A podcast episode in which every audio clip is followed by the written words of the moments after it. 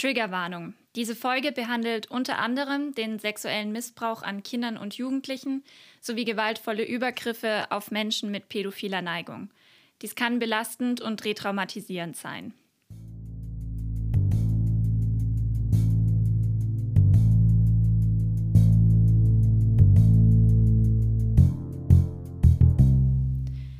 Hallo und herzlich willkommen zu Jetzt erst Recht, dem Podcast für Kriminalpolitik und Strafrecht.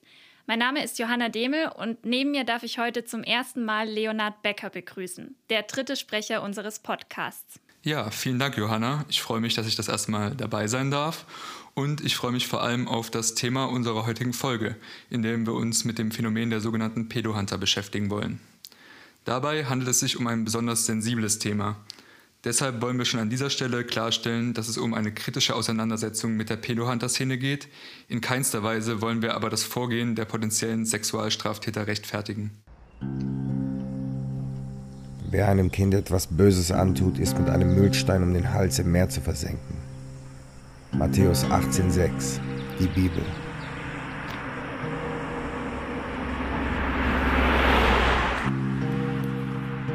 Ist es unpassend, dass ich so etwas passend finde? Manche sagen ja. Manche sagen auch, es wäre Selbstjustiz, was wir machen. Aber würden Sie das auch sagen, wenn es um Ihre Kinder ginge? Viele haben Angst um ihre Kinder wegen Pädophilen. Aber wir wollen, dass Pädophile Angst haben. Wegen uns.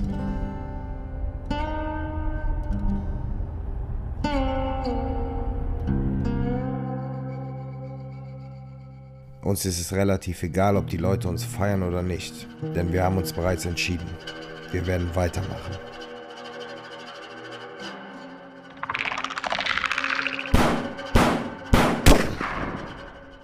Was ihr da gerade gehört habt, war ein Ausschnitt aus einem Video des YouTubers Nick Hein, dem bekanntesten Pedohunter in Deutschland. Dieser kann auf eine durchaus interessante Vita zurückschauen. Von 2003 bis 2014 war er im Polizeidienst tätig. Zudem macht er sich unter dem Spitznamen Sergeant als Mixed Martial Arts Kämpfer in der UFC von sich reden. Mittlerweile betreibt er einen YouTube-Kanal mit über 200.000 Abonnenten und hat es sich zur Aufgabe gemacht, vermeintlich Pädophile aufzuspüren und bloßzustellen.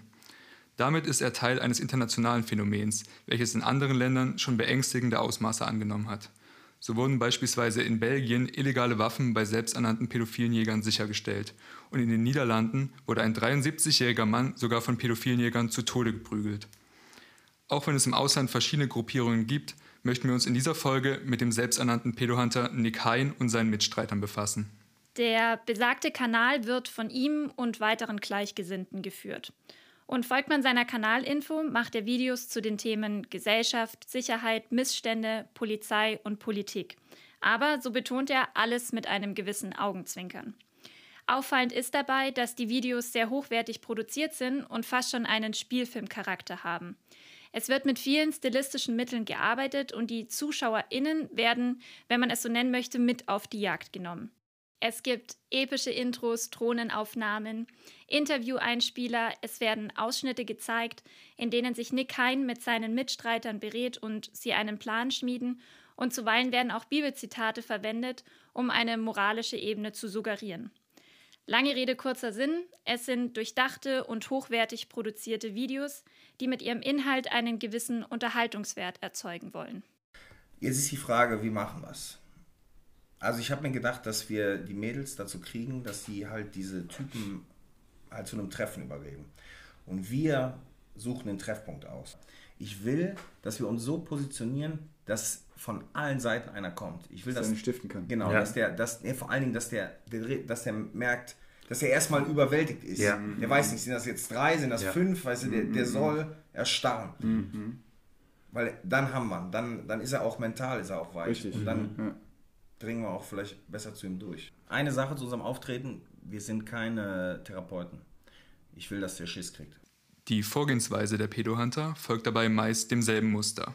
Die potenziellen Sexualstraftäter werden über Kanäle wie eBay Kleinanzeigen mit Hilfe junger Frauen, die als Lockvögel fungieren, geködert. Zunächst wird eine Weile virtuell kommuniziert, wobei die vermeintlichen Pädophilen Nachrichten verschicken, die ein Interesse an sexuellen Handlungen erkennen lassen. Schließlich wird dann ein Treffen vereinbart, bei dem die Pedohunter den Chatpartnern mit Hilfe der Lockvögel eine Falle stellen. Die vermeintlichen Pädophilen werden dann von Nick Hein und mehreren weiteren Männern mit beeindruckender Statur gestellt und mit den Chatverläufen konfrontiert. Die Stimmung ist dabei meistens ziemlich aggressiv und was genau besprochen wird, kann teilweise nur erahnt werden, da ein erheblicher Teil des Gesprochenen zensiert ist. Dabei schrecken die Pedohunter auch nicht davor zurück, die Chatpartner in sensiblen sozialen Situationen zu konfrontieren. So wird ein Mann auf einem Supermarktparkplatz zur Rede gestellt, während seine Frau mit Kindern direkt daneben steht. Hein will mit diesen Videos bewirken, was seiner Meinung nach durch die deutsche Justiz nicht ausreichend getan wird. Sexuelle Übergriffe auf Kinder sanktionieren und verhindern. Bei den Treffen droht Nick Hein den vermeintlich Pädophilen damit, die Chatverläufe und Videos an die Polizei zu übergeben und öffentlich zu machen, um sie als Sexualstraftäter zu brandmarken. Wir sind da draußen. Wir haben 100 Fake-Accounts. Okay. Das ist der einzige. Wenn du noch einmal, wenn du noch einmal mit uns schreibst, dann veröffentlichen wir alles von dir. Okay. Dann weiß jeder, wer du bist. Dann weiß jeder, dass du ein Kinderficker bist. Nein, ist noch nicht. Deine Reise endet jetzt hier. Ja. Die Aktionen werden sehr kontrovers diskutiert, nicht aber in der Kommentarspalte. Und so gibt es unter den Videos viele positive Reaktionen, wie zum Beispiel, ich könnte als Mama auch für nichts garantieren. Mein Kind steht über allem. Ihr macht das super. Macht weiter so. Die Welt braucht mehr Menschen von euch. Es ist schön, dass es noch Menschen gibt, die unsere Kinder schützen wollen. Auf das ihr alle erwischt. Ihr seid einfach die Besten. Eurer Arbeit sollte man mehr Respekt und Aufmerksamkeit zollen. Wenn der Staat versagt, müssen die Bürger sich selber schützen. Sauber Männer, weiter so, holt sie euch alle. Liest man sich noch weitere Kommentare durch, fällt einem schnell auf, dass sich eher selten kritische Stimmen finden lassen. Aber ganz so unproblematisch sind die Aktionen der Pedo-Hunter allerdings nicht. Deshalb wollen wir uns zunächst mit der gesellschaftlichen Perspektive befassen, bevor wir auf eine rechtliche Einordnung genauer eingehen. Um dieser Aufgabe auch nur ansatzweise gerecht zu werden, möchten wir darüber so vielseitig wie möglich berichten. Deshalb haben wir für die gesellschaftliche Einordnung mit der Sexualtherapeutin Dr. Anna Konrad gesprochen und eben auch mit einem Menschen mit pädophiler Neigung, der aus Gründen der Anonymität der Seebär genannt werden möchte. Wir hätten natürlich auch sehr gerne mit Nick Hein persönlich gesprochen, um auch seine Sicht der Dinge erklärt zu bekommen, aber er sagte uns leider für ein Interview ab. Um also zu der eingangs gestellten Frage zurückzukommen, was Pädophilie überhaupt ist, haben wir Frau Dr. Konrad befragt. Ja, also Pädophilie ist erstmal eine sexuelle Neigung. Und die, die darin besteht, dass äh, Menschen mit Pädophilie sich sexuell zu Kindern hingezogen fühlen, in der Regel vor der Pubertät. Diese sexuelle Neigung kann jetzt mit Leidensdruck einhergehen und oder mit Selbst- oder Fremdgefährdung. Und dann wird sie zu einer pädophilen Störung. Also erst dann würden wir sagen, dass es einen Störungswert gibt. Was hier schon mal auffällt, ist, dass Pädophilie nicht mit einer pädophilen Störung gleichzusetzen ist. Und was dabei ebenfalls hervorzuheben ist, dass es sich dabei ja auch erstmal nur um eine sexuelle Orientierung handelt. Im öffentlichen Diskurs wird es ja oftmals als psychische Störung gelabelt und das ist demnach ja grundlegend falsch. Im Zuge unserer Recherche für die Folge haben wir uns natürlich mehrere Videos von Hein angeschaut. Auffallend war hierbei vor allem, dass die Lockvögel in den meisten Videos eine Altersspanne von 13 bis 16 Jahren hatten und erst in den neueren Videos vorgaben, 10 Jahre alt zu sein. Die Frage ist also, ob die potenziellen Täter, die am Tatort von Hein und seinen Mitstreitern mit den Taten konfrontiert und als Pädophile gebrandmarkt werden, überhaupt aufgrund einer pädophilen Neigung handeln. Ja, streng genommen kann man davon nicht ausgehen, weil eine pädophile Neigung ja meinen würde oder bedeuten würde, dass jemand sexuell auf Kinder vor der Pubertät orientiert ist. Sprich Kinder, die noch keine Anzeichen pubertärer Reife haben. Es gibt auch ähm, pädophile Menschen, wir würden dann von einer Hebephilie sprechen, die auf äh, Kinder und Jugendliche zu Beginn der Pubertät sexuell ansprechbar sind. Aber da Kinder immer früher in die Pubertät kommen, würden wir dann auch von Kindern im Alter von 10, 11 sprechen und nicht von 16-Jährigen. Bei einem 16, bei einer 16-jährigen Person muss man tatsächlich davon ausgehen, dass diese mit hoher Wahrscheinlichkeit die Pubertät schon abgeschlossen hat, beziehungsweise an deren Ende ist. Und dementsprechend könnte man daraus das tatsächlich nicht schließen, dass eine Person pädophil ist. Ich glaube, was an dieser Stelle wichtig ist klarzustellen und was wir ja oben schon mal kurz angerissen haben. Wir wollen in keinster Weise die Handlungen der potenziellen Täter rechtfertigen. Wir wollen auch in keinster Weise Kindesmissbrauch rechtfertigen. Worauf es uns allerdings ankommt, ist die nötige Differenzierung zwischen Menschen mit pädophiler Neigung und Sexualstraftätern herauszuarbeiten. Denn diese Differenzierung fehlt oftmals in der öffentlichen Debatte, was für Betroffene dann ganz verheerende Folgen haben kann. Meiner Erfahrung nach wird die einfach recht häufig sehr hitzig und vielleicht an vielen Stellen auch unsachlich geführt, die Debatte.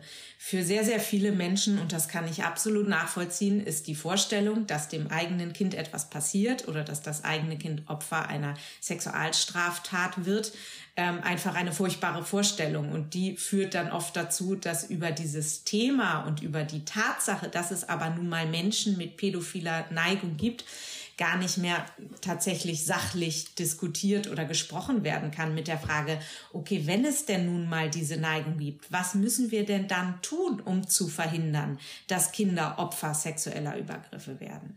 Da sieht man ja zum Beispiel auch daran, dass sehr, sehr viele Menschen am meisten Angst haben vor dem, äh, ich sag mal, unbekannten Mann, der aus dem Gebüsch springt obwohl wir wissen, dass die aller, allermeisten Übergriffe auf Kinder im sozialen Nahfeld stattfinden und nicht durch fremde Personen, sondern durch bekannte Personen, durch Patenonkel, durch ähm, Stiefväter, vielleicht Väter, Freunde der Familie.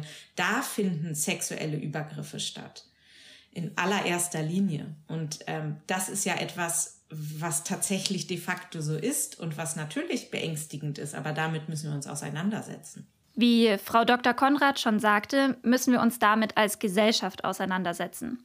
Aber für viele mit pädophiler Neigung ist die Angst, aufgrund ihrer Neigung Gewalt und Diskriminierung zu erfahren, so groß, dass sie sich erst gar nicht outen. So auch bei dem Seebären. Die ist schon da und auch durchaus groß, muss ich ganz ehrlich sagen. Ähm, es ist, wenn man sich halt alleine im Internet so ein bisschen anschaut, wenn man halt sich irgendwelche Videos auf YouTube anschaut, wo halt irgendwie das Thema Pädophilie behandelt wird, äh, ist doch der Großteil der Kommentare ziemlich menschenverachtend und äh, ziemlich hetzerisch. Und ähm, ja, das, das hat man natürlich die ganze Zeit im Hinterkopf irgendwie. Ich meine, natürlich wissen die meisten Menschen das von einem nicht, dass man diese Neigung hat. Und ähm, von daher äh, passiert oder ist bislang halt auch noch nichts passiert, aber die grundsätzliche Angst, dass halt mal was passieren könnte, wenn das halt rauskommt, ist auf jeden Fall da. Und es gab auch 2015 mal, mal eine groß angelegte Studie, in der es eigentlich hauptsächlich darum geht, um äh, die Hintergründe ähm, von Missbrauch an Kindern ähm, irgendwie zu analysieren und äh, zu bewerten. Aber im Zuge dieser Studie gab es halt auch äh, den Blick darauf, wie eigentlich die Gesellschaft äh, halt über pädophile Menschen denkt. Und äh, dort wurden dann halt Menschen gefragt, äh, was sie denn halt von pädophilen Menschen halten. Und ähm, auch wenn diese halt niemals straffällig geworden sind, also die niemals ein Kind missbraucht haben, die niemals Missbrauchsabbildungen konsumiert haben. Und trotzdem haben 49 Prozent dieser Personen gesagt, dass äh, sie halt die Pädophilen am liebsten präventiv wegsperren wollten und 27 äh, wünschen ihnen halt den Tod. Also das ist halt schon belastend auf jeden Fall. Zu dieser belastenden und aufgeheizten Stimmung tragen dann auch Videos wie die der Pedohunter bei bei denen eben keinerlei Differenzierung stattfindet und deren Name auch höchst fragwürdig ist. Ja, ich würde sagen, an diesem Titel ist so ziemlich alles falsch, meiner Meinung nach. Also abgesehen davon, dass es natürlich schon höchst befremdlich ist, überhaupt eine Gruppe welcher Art auch immer zu jagen ähm, und äh, selbstjustizielle Bürgerwehrgeschichten zu bauen. Ähm, würde ich, äh, finde ich auch, dass dieser Titel natürlich absolut zur Stigmatisierung einer Gruppe von Menschen beiträgt und nicht unbedingt zur Aufklärung oder zur Verhinderung sexuellen Kindesmissbrauchs. Wenn wir uns jetzt mal anschauen, was wir über das Thema Kindesmissbrauch wissen und was vor allem auch wissenschaftlich bewiesen ist, fällt auf, dass ein Großteil der sexuellen Übergriffe an Minderjährigen gar nicht von Menschen mit pädophiler Neigung begangen wird. Wir wissen aus der forensischen Forschung, also aus der Hellfeldforschung, dass das da tatsächlich der Fall ist, dass also nach Daten, die uns zur Verfügung stehen, nur etwa die Hälfte derer, die wegen sexuellen Kindesmissbrauchs verurteilt wurden, überhaupt die Diagnose Pädophilie bekommen würden und die Hälfte nicht. Das zeigt sehr deutlich, wie fehlerhaft unsere gesellschaftliche Vorstellung von Menschen mit pädophiler Neigung ist. Diese Stigmatisierung sorgt dann natürlich auch dafür, dass Menschen, die eine solche Neigung an sich entdecken, ganz oft Schwierigkeiten haben, sich dieser anzunehmen. Zunächst ging es mir halt viel darum, irgendwie rauszufinden, warum bin ich so. Das war halt auch irgendwie so eine Phase in meinem Leben, ähm, in der es sich sehr, sehr viel um diese Frage des Warums gedreht hat. Auch wenn ich jetzt rückblickend da auch sagen kann, es gibt in dem Sinne kein Warum. Also es ist bis heutzutage nicht klar, wie eine pädophile Neigung äh, genau entsteht. Ähm, und am Ende ändert sich auch nichts. Also es ist nach heutigem Stand der, der Kenntnisse äh, unwiderruflich festgeschrieben in, in, im Charakter, in dem Wesen eines Selbst. Also es lässt sich auch nicht mehr ändern. Und äh, deshalb ist es eigentlich auch müßig, darüber nachzudenken, ja, warum bin ich jetzt so geworden? Weil ändern kann ich es nicht. Ich, das Einzige, was ich kann, ich kann halt äh, damit einen Umgang finden, irgendwie mit leben zu können. Und ähm, da hat mir dann halt, auch wenn das jetzt erst vor gar nicht so vielen Jahren erst passiert ist, am meisten halt wirklich geholfen, mit anderen pädophilen Menschen Austausch zu haben, um dort dann halt auch zu sehen, hey, das sind ja wirklich auch ganz normale Menschen. Irgendwie, das sind nicht diese Monster und diese tickenden Zeitbomben, ähm, von denen man halt überall liest. Und äh, das war halt auch so eine Sache, was ich halt mit der Zeit dann auch internal internalisiert hatte. Also, dass ich irgendwie äh, diese ganzen äh, äh, ja, diese ganzen Stigmata, die jetzt irgendwie durch Medien und durch irgendwie Stammtischparolen irgendwie verbreitet werden, dass halt alle pädophilen Menschen schlechte Menschen sind, alles Monster sind. Das habe ich halt irgendwann wirklich auch geglaubt. Also, dass ich wirklich ein schlechter Mensch bin, dass ich wirklich ein Monster bin, dass ich eines Tages ein Kind missbrauchen werde, weil das gehört halt dazu. Das war damals irgendwie äh, das, was ich geglaubt habe. Und ähm, Gleichzeitig war mir eigentlich aber von Anbeginn der Zeit klar, dass ich sowas überhaupt nicht machen möchte. Also, dass, dass ich sowohl wusste, dass das falsch ist, als auch, dass ich eigentlich auch nicht das Gefühl hätte, ich müsste das irgendwie machen. Aber wenn man es halt oft genug von außen eingeredet bekommt, äh, dann setzt sich das halt irgendwann und man bekommt halt wirklich Angst vor sich selbst. Wenn man das hört, stellt sich einem auch selber die Frage, wie denn das Leben mit einer sexuellen Präferenz ist, die nicht ausgelebt werden kann, da sie mit dem Gesetz im Widerspruch steht. Dabei hat uns der Seebär erklärt, dass der Gesetzeswiderspruch die kleinste Motivation für ihn ist, nicht zum Täter zu werden. Ich nenne es mal den Vorteil, dass ich jetzt nicht äh, kernpädophil bin. Also ich äh, kann auch durchaus sexuelle und romantische äh, Interessen an Erwachsenen, an Gleichaltrigen entwickeln. Ähm, aber das heißt halt jetzt auch nicht, dass die Pädophile, äh, Pädophilie halt weg wäre, sondern das ist halt trotzdem natürlich ein, ein Teil von mir und äh, natürlich bleiben trotzdem dann noch entsprechende Sehnsüchte äh, und Wünsche halt vorhanden. Ähm, aber für mich ist es halt auch wichtig, dass es Kindern halt irgendwie gut geht. Und ich, ich freue mich immer, wenn ich irgendwie fröhliche Kinder sehe. Und äh, das ist für mich halt viel wichtiger. Und wenn ich mir halt vorstelle, dass ich halt mit irgendwelchen Handlungen äh, dieses Glück, diese Fröhlichkeit irgendwie zerstören könnte, dann ist es für mich im Grunde genommen keine Frage mehr. Also, dass, dass ich da halt dann in der Richtung nichts mache, sondern ich hoffe halt auch einfach, dass es, dass es ihnen gut geht und finde das halt schön.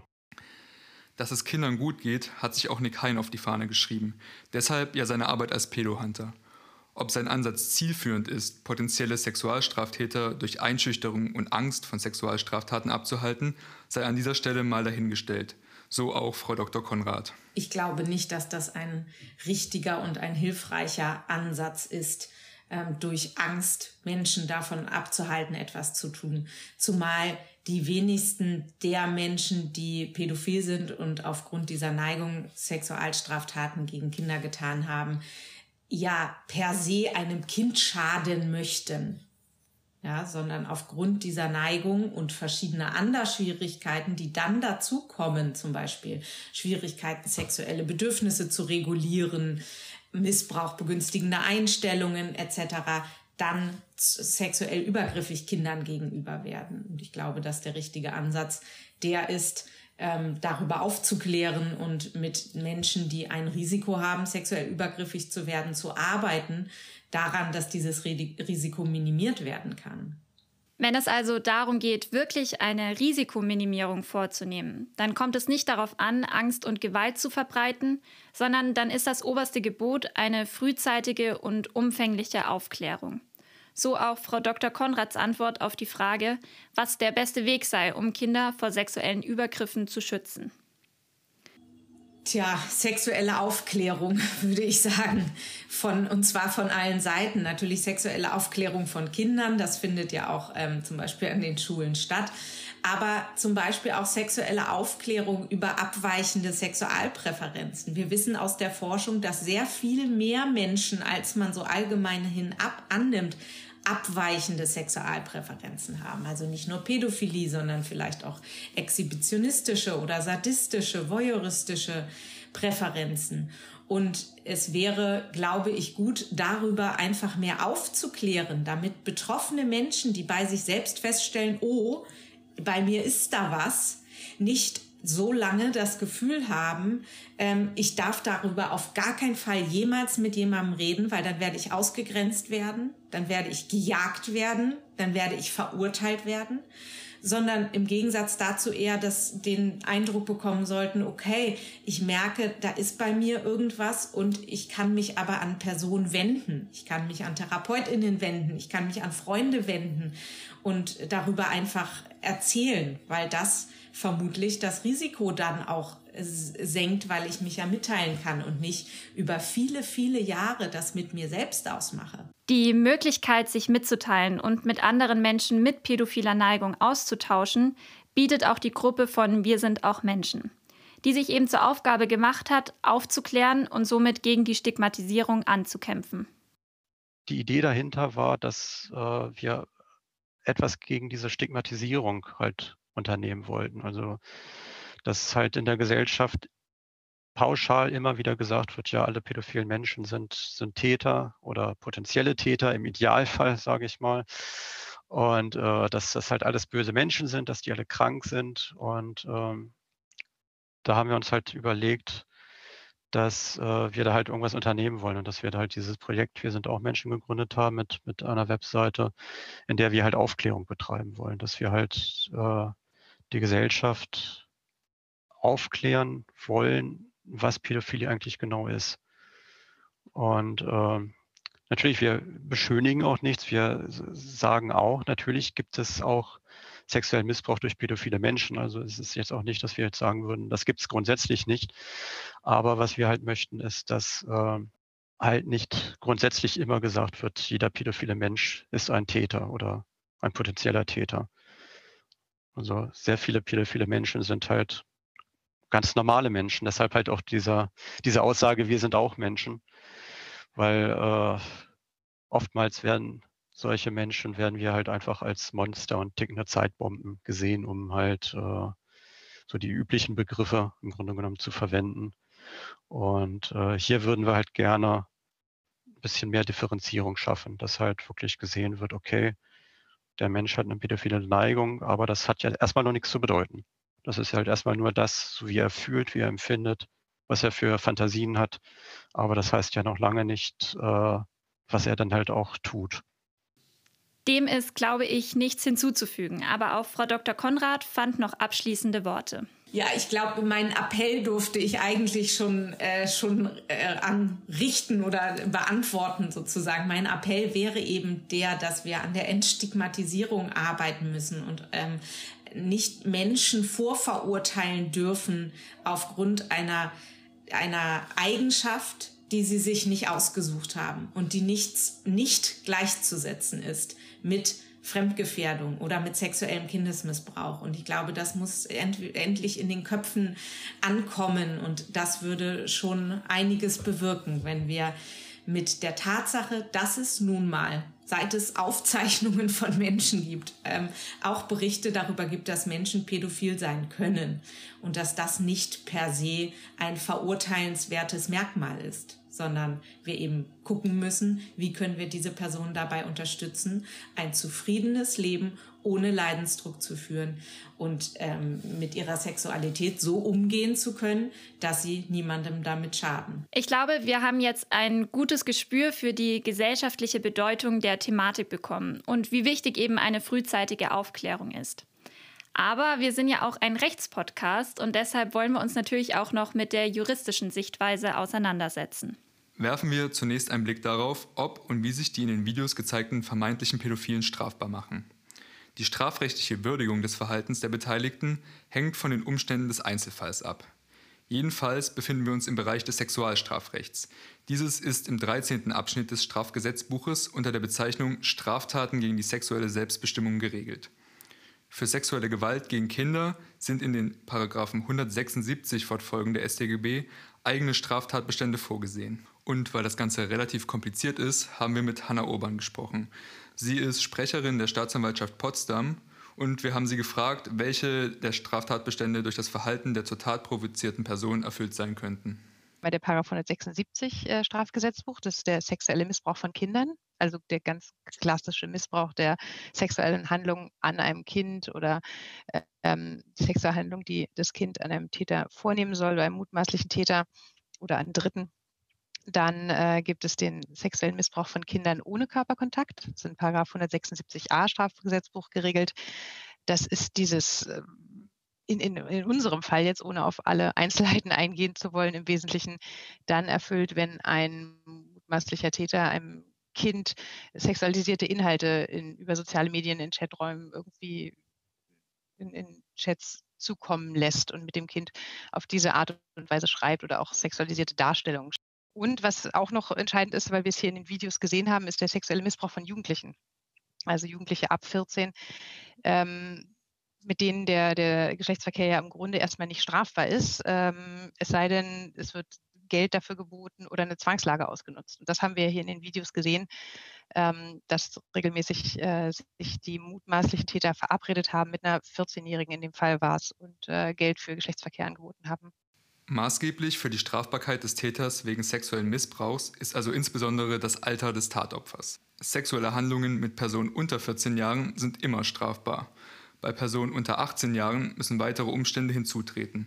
Beispielsweise, dass der Jugendliche im Gegenzug für die sexuellen Handlungen Geld angeboten wird. Allerdings handelt es sich bei den Lockvögeln der Pedohunter in der Regel nicht um Kinder oder Jugendliche, sondern um erwachsene Personen. Dass es tatsächlich zu einem Missbrauch von Kindern oder Jugendlichen kommt, ist damit ausgeschlossen. In Betracht kommt aber ein versuchter sexueller Missbrauch. Für die Frage, ob sich der Täter wegen einer versuchten Tat strafbar gemacht hat, ist die Vorstellung des Täters maßgeblich. Der Täter muss sich also die Verwirklichung der Straftat vorgestellt haben. Davon kann in den Videos ausgegangen werden, da die potenziellen Sexualstraftäter ja davon ausgehen, eine Minderjährige vor sich zu haben. Das bloße Vorstellen der Tat genügt aber noch nicht. Der Täter muss bereits unmittelbar zur Tat angesetzt haben.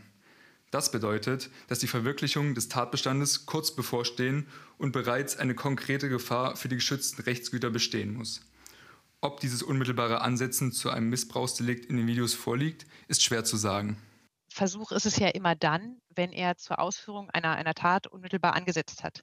Also es müsste aus seiner Sicht, ohne dass er weitere Zwischenakte, ohne dass er irgendwas weiteres unternimmt, muss er alles getan haben, um diese Tat auszuführen.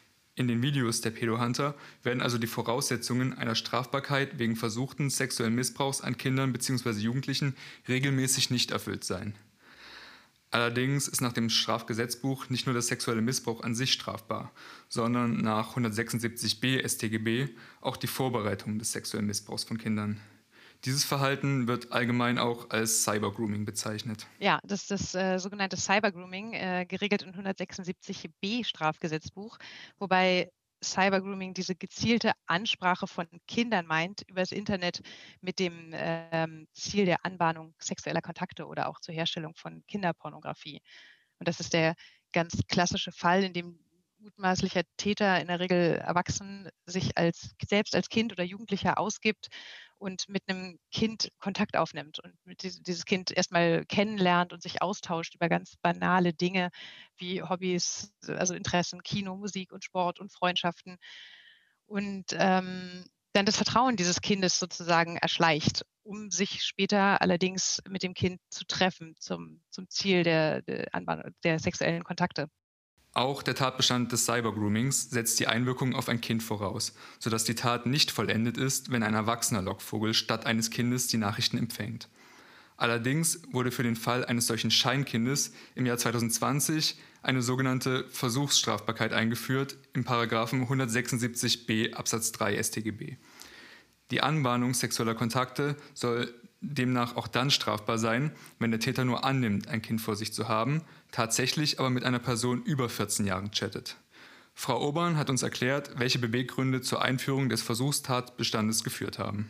Bei der Polizei den verdeckten Ermittlern ermöglicht wird, ähm, mit, mit, potenziellen Tätern zu schreiben. Ne? Also es geht ja, es geht ja immer darum, dass ähm, es auch dann strafbar ist, wenn die Vollendung der Tat alleine daran scheitert, ähm, dass der Täter irrig annimmt, dass sich dieses Einwirken auf ein Kind bezieht. Also der Täter schreibt mit einer Person, denkt, er schreibt mit einem Kind, schreibt aber in Wirklichkeit vielleicht mit einem Polizeibeamten. Und das dient natürlich der Vereinfachung der, der Aufklärung und um, um an diese mutmaßlichen Täter, muss ich ja so lange noch sagen, äh, besser, besser ranzukommen. Die Einführung dieser Versuchsstrafbarkeit ist Teil eines im Jahr 2021 beschlossenen Gesetzespakets zur Bekämpfung sexualisierter Gewalt gegen Kinder. Damit reagierte der Gesetzgeber auf die stetig steigende Zahl der Fälle sexuellen Missbrauchs von Kindern sowie bestehende Regelungslücken im Strafgesetzbuch.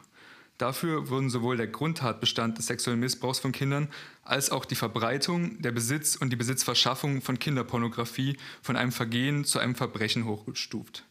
Das bedeutet, dass diese Delikte künftig mit einer Mindestfreiheitsstrafe von einem Jahr geahndet werden. Mit Frau Urban haben wir darüber gesprochen, wie sich diese Gesetzesreform in der Praxis bemerkbar macht. Dass der Staat eben äh, stärker, stärker auf, diese, auf diese Arten von Delikten reagiert, was äh, natürlich äh, gut und richtig ist. Äh, es wirkt sich natürlich auf die Praxis aus, denn ähm, wenn wir einen sexuellen Missbrauch von Kindern anklagen, dann sind es Anklagen, die jetzt nicht mehr beim Einzelrichter verhandelt werden, sondern mindestens beim Schöffengericht.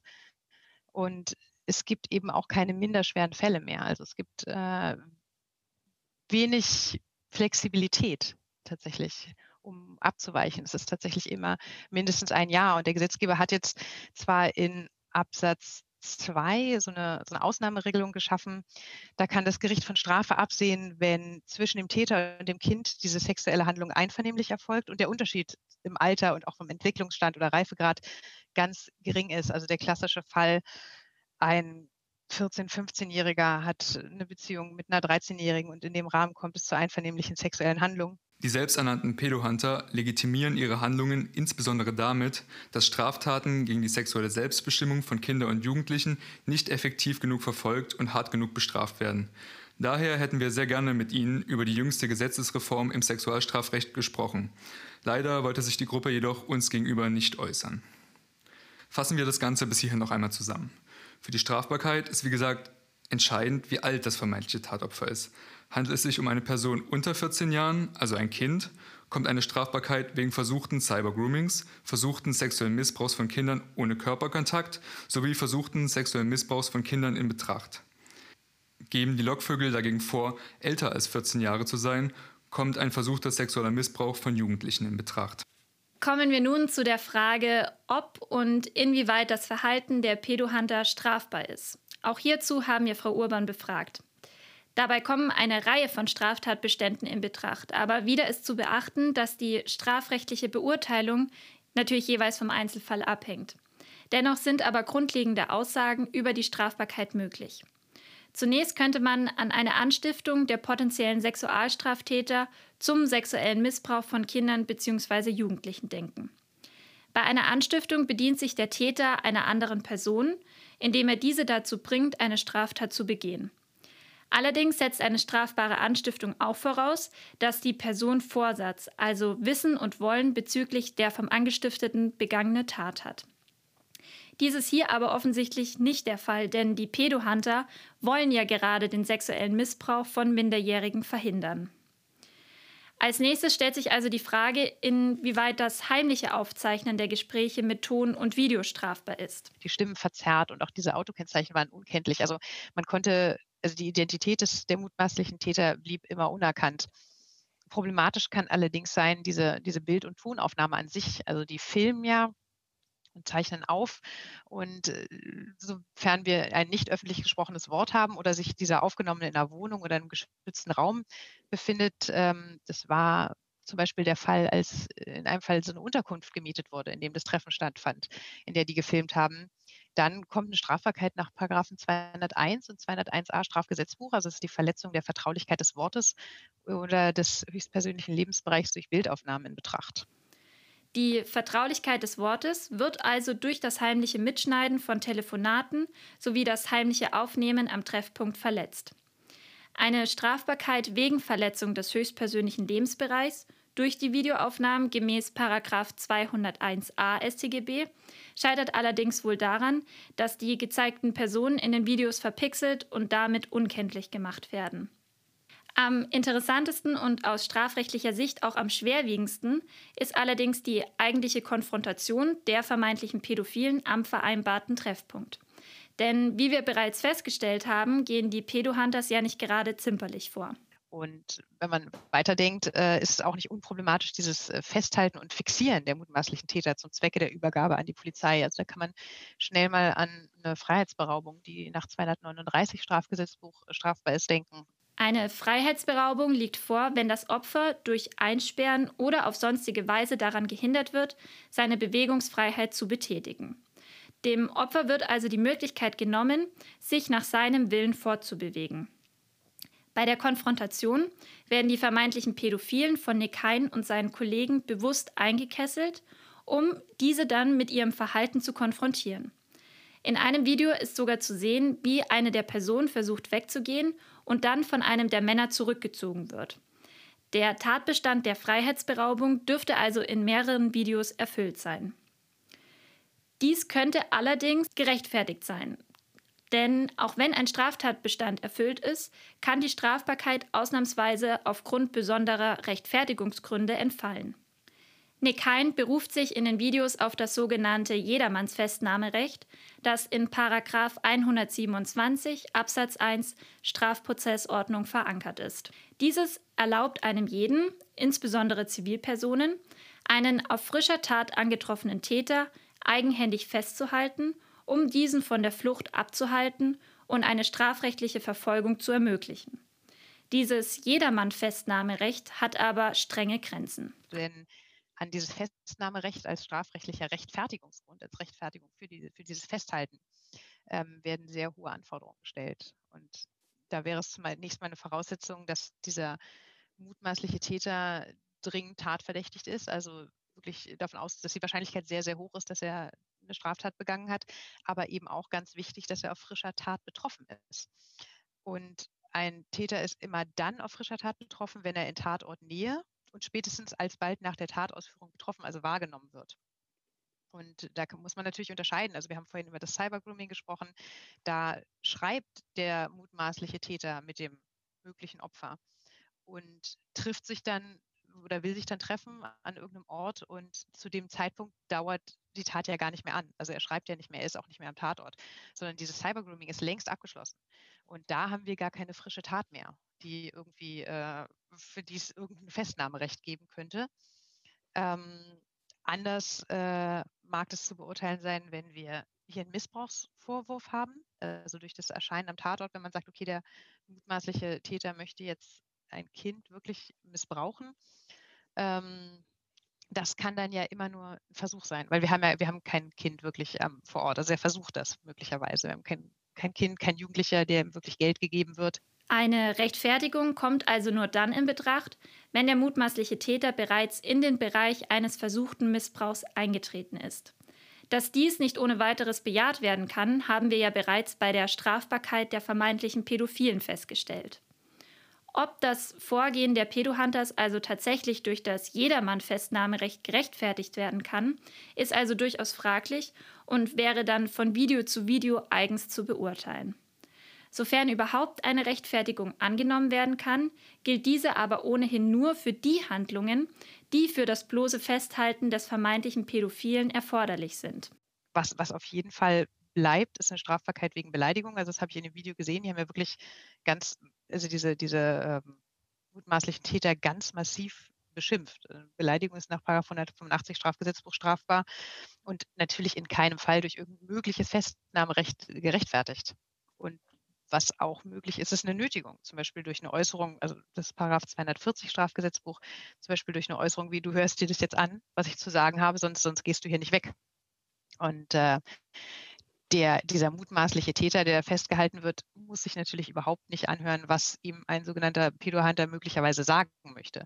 Also möglicherweise muss er vor Ort bleiben, bis die Polizei kommt, aber das, das sind halt alles so diese, ähm, diese Abstufungen, die, die, wie gesagt, äh, in dem sensiblen Bereich gar nicht leicht sind. Und dafür haben wir Polizeibeamte, die besonders geschult sind und Staatsanwälte und Richter, die dafür ausgebildet sind. Und das sind die Pedohunter halt im Großen und Ganzen nicht. Und die bewegen sich damit mit dem, was sie tun, natürlich in strafrechtlicher Hinsicht auf sehr dünnem Eis, würde ich sagen. Es dürfte also deutlich geworden sein, dass sich die Pedohunters mindestens an der Grenze zur Illegalität bewegen und sie an einigen Stellen auch überschreiten. Der Zulässigkeit der Erhebung von Beweismitteln sind selbstverständlich Grenzen gesetzt.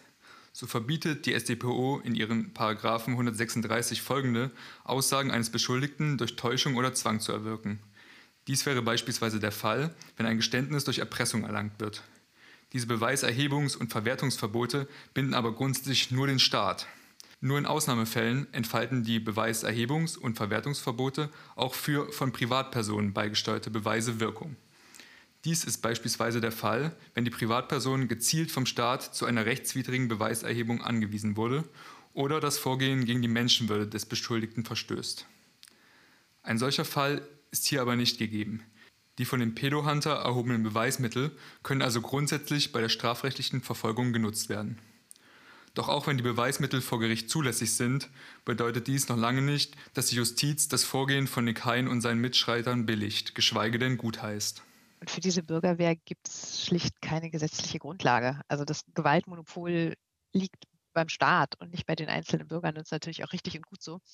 Und es ist alleine Aufgabe der Polizei, für, für Sicherheit im öffentlichen Raum zu sorgen. Und ich will sagen, die, die Justiz allgemein, die, sind, die ist nicht ohne Grund gut ausgebildet und geschult, das zu tun. Und ähm, dass Menschen meinen, das Recht in die eigene Hand nehmen zu können oder zu müssen, ist natürlich immer der falsche Ansatz. Und ähm, ja, es, stellt sich natürlich auch immer so ein bisschen die Frage, ähm, es hätte ja auch die Möglichkeit bestanden, sofort die Polizei info zu informieren und ähm, gar nicht erst, also wenn, wenn, einem sowas auffällt, äh, ob Lockvogel oder nicht, aber dass man dann sofort die Polizei informiert, die selbst am Tatort erscheint. Und wenn es nicht darum geht, die Täter irgendwie vorzuführen oder irgendeine gewisse Selbstjustiz vorzunehmen, die in sozialen Medien verbreitet wird, ähm, dann ist halt immer die Frage, wieso tauchen die da auf? Frau Urban sieht sogar die Gefahr, dass die Pedohunter durch ihr Vorgehen der staatlichen Verfolgung von potenziellen Sexualstraftätern hinderlich werden können. Viele, sehr viele dieser mutmaßlichen Täter schließlich gar nicht an dem vereinbarten Treffpunkt aufgetaucht sind, dass die misstrauisch geworden sind. Und ähm, naja, ist immer die Frage, möchte man das? Möchte man die misstrauisch machen? Es besteht die Gefahr, dass diese potenziellen Täter, die misstrauisch geworden sind, weil mit irgendwelchen Methoden vorgegangen wird, die wir vielleicht gar nicht äh, so verwendet hätten, ähm, die, die, dann misstrauisch werden und Beweismittel vernichten. Beweismittel, die wir vielleicht später hätten brauchen können. Und ist es dann nicht viel sinnvoller, wenn man irgendwo, klar, wenn man Verdacht hat, muss man das mitteilen. Ähm, die Frage ist, wie weit geht man da und wie sehr dient das dann noch der Aufklärung des Verbrechens, wenn man möglicherweise, wenn einem Beweismittel fehlen, die man auf anderem Wege vielleicht erlangt hätte. Ob die Pedohunter mit ihrem Vorhaben, eine Verurteilung zu erwirken, tatsächlich Erfolg haben werden, bleibt abzuwarten. Es gibt da durchaus Verfahren, die mir bekannt sind, die jetzt natürlich äh, in, unter allen rechtlichen Gesichtspunkten auch geprüft werden wird sich dann zeigen, was tatsächlich daraus wird. Das kann man zu dem Zeitpunkt noch nicht äh, abschließend beantworten. Auf jeden Fall spannend, was die Zukunft da noch so mit sich bringen wird. Zumal es ja ein so komplexes Thema ist. Und zwar nicht nur die rechtliche Betrachtung, bei der es ja viele Tücken gibt, sondern auch die gesellschaftliche. Es kommt einfach schnell die Frage auf, wie wollen wir als Gesellschaft mit dem Thema Pädophilie umgehen? Und das haben wir vor allem in der Vorbereitung auf diese Folge gemerkt. Uns ist sehr schnell klar geworden, dass die größte und wahrscheinlich schwierigste Aufgabe sein wird, hier den richtigen Ton zu treffen. Denn wir möchten natürlich nicht die Taten der potenziellen Täter rechtfertigen, noch Kindesmissbrauch rechtfertigen. Aber spricht man mal mit Personen, die eine pädophile Neigung haben, dann fällt schnell auf, wie unglaublich stigmatisiert dieses Thema ist. Und deshalb fand ich das Gespräch mit der Sexualtherapeutin so spannend, die eben nochmals betont hat, dass es sich hierbei primär nur um eine sexuelle Präferenz handelt. Oder auch das Gespräch mit dem Seebären, dem es so wichtig ist zu verdeutlichen, dass man als Mensch mit pädophiler Neigung eben ein ganz normales Leben führt, wie jeder andere. Denn Neigung bedeutet nicht, dass man automatisch zum Täter, zur Täterin wird. Dennoch, und da sind sich alle einig, ist es ein unfassbar stigmatisiertes Thema. Und meiner Meinung nach befeuern diese Videos genau diese Stigmatisierung. Denn sie greifen einen gesellschaftlich unglaublich wunden Punkt auf und machen sich diesen zu eigen. Kinder gehören einfach zum schützenswertesten Teil unserer Gesellschaft, weil sie auch der sind, der am leichtesten zu verletzen ist. Kindesmissbrauch ist etwas Entsetzliches und hat auf seine Opfer verheerende Auswirkungen. Das steht außer Frage. Videos sind allerdings nicht die Lösung, insbesondere solche, in denen potenzielle Täter aufs vulgärste beschimpft werden, in denen gesagt wird, man sei nicht der Therapeut dieser Personen oder diese vor ihrer Familie bloßgestellt werden. Das gehört einfach in die Hand von speziell ausgebildeten Menschen. Aber nicht als Videos auf YouTube, um dort Menschen zu unterhalten und Klicks zu generieren. In der nächsten Folge werden wir uns mit dem Thema der Reformwürdigkeit der Prostitutionsgesetze in Deutschland beschäftigen. Als kleine Einstimmung in das Thema haben wir eine Leseempfehlung aus der Kripots mit dem Titel Einführung einer Strafbarkeit von Prostitution zum Verhältnis von Sexarbeit und Menschenwürde für euch vorbereitet. Dieser Aufsatz zeigt sehr deutlich, wie kontrovers die Debatte um den rechtlichen Umgang mit der Prostitution mittlerweile geworden ist und aus welchen zwei unterschiedlichen Perspektiven man die Thematik betrachten kann. Falls euch der Artikel interessiert, könnt ihr gespannt sein auf unsere nächste Folge, in welcher wir unterschiedliche Expertinnen zu ihren Standpunkten befragen und einen kritischen Diskurs führen werden. Damit sind wir jetzt auch am Ende unserer Folge angekommen. Wenn ihr noch Anmerkungen habt, könnt ihr uns gerne entweder über die E-Mail jetzt erst recht unileipzig.de schreiben oder über Instagram auf dem Kanal Lehrstuhl Elisa Hofen. Vielen Dank fürs Zuhören und wir hoffen euch auch bei der nächsten Folge von Jetzt erst recht wieder als Zuhörer begrüßen zu dürfen. Jetzt erst recht ist ein Projekt des Legal Labs für Jura und Journalismus an der Universität Leipzig unter der Leitung von Frau Professorin Dr. Elisa Hofen. Produktion Laura Barth, Johanna Demel, Leonhard Becker, Jakob Horn, Erik Winter und Julia Müller-Thuns. Redaktion Felix Reimann, Johanna Demel, Leonard Becker. Musik Jakob Horn. Ton, Schnitt und Post-Production Erik Winter.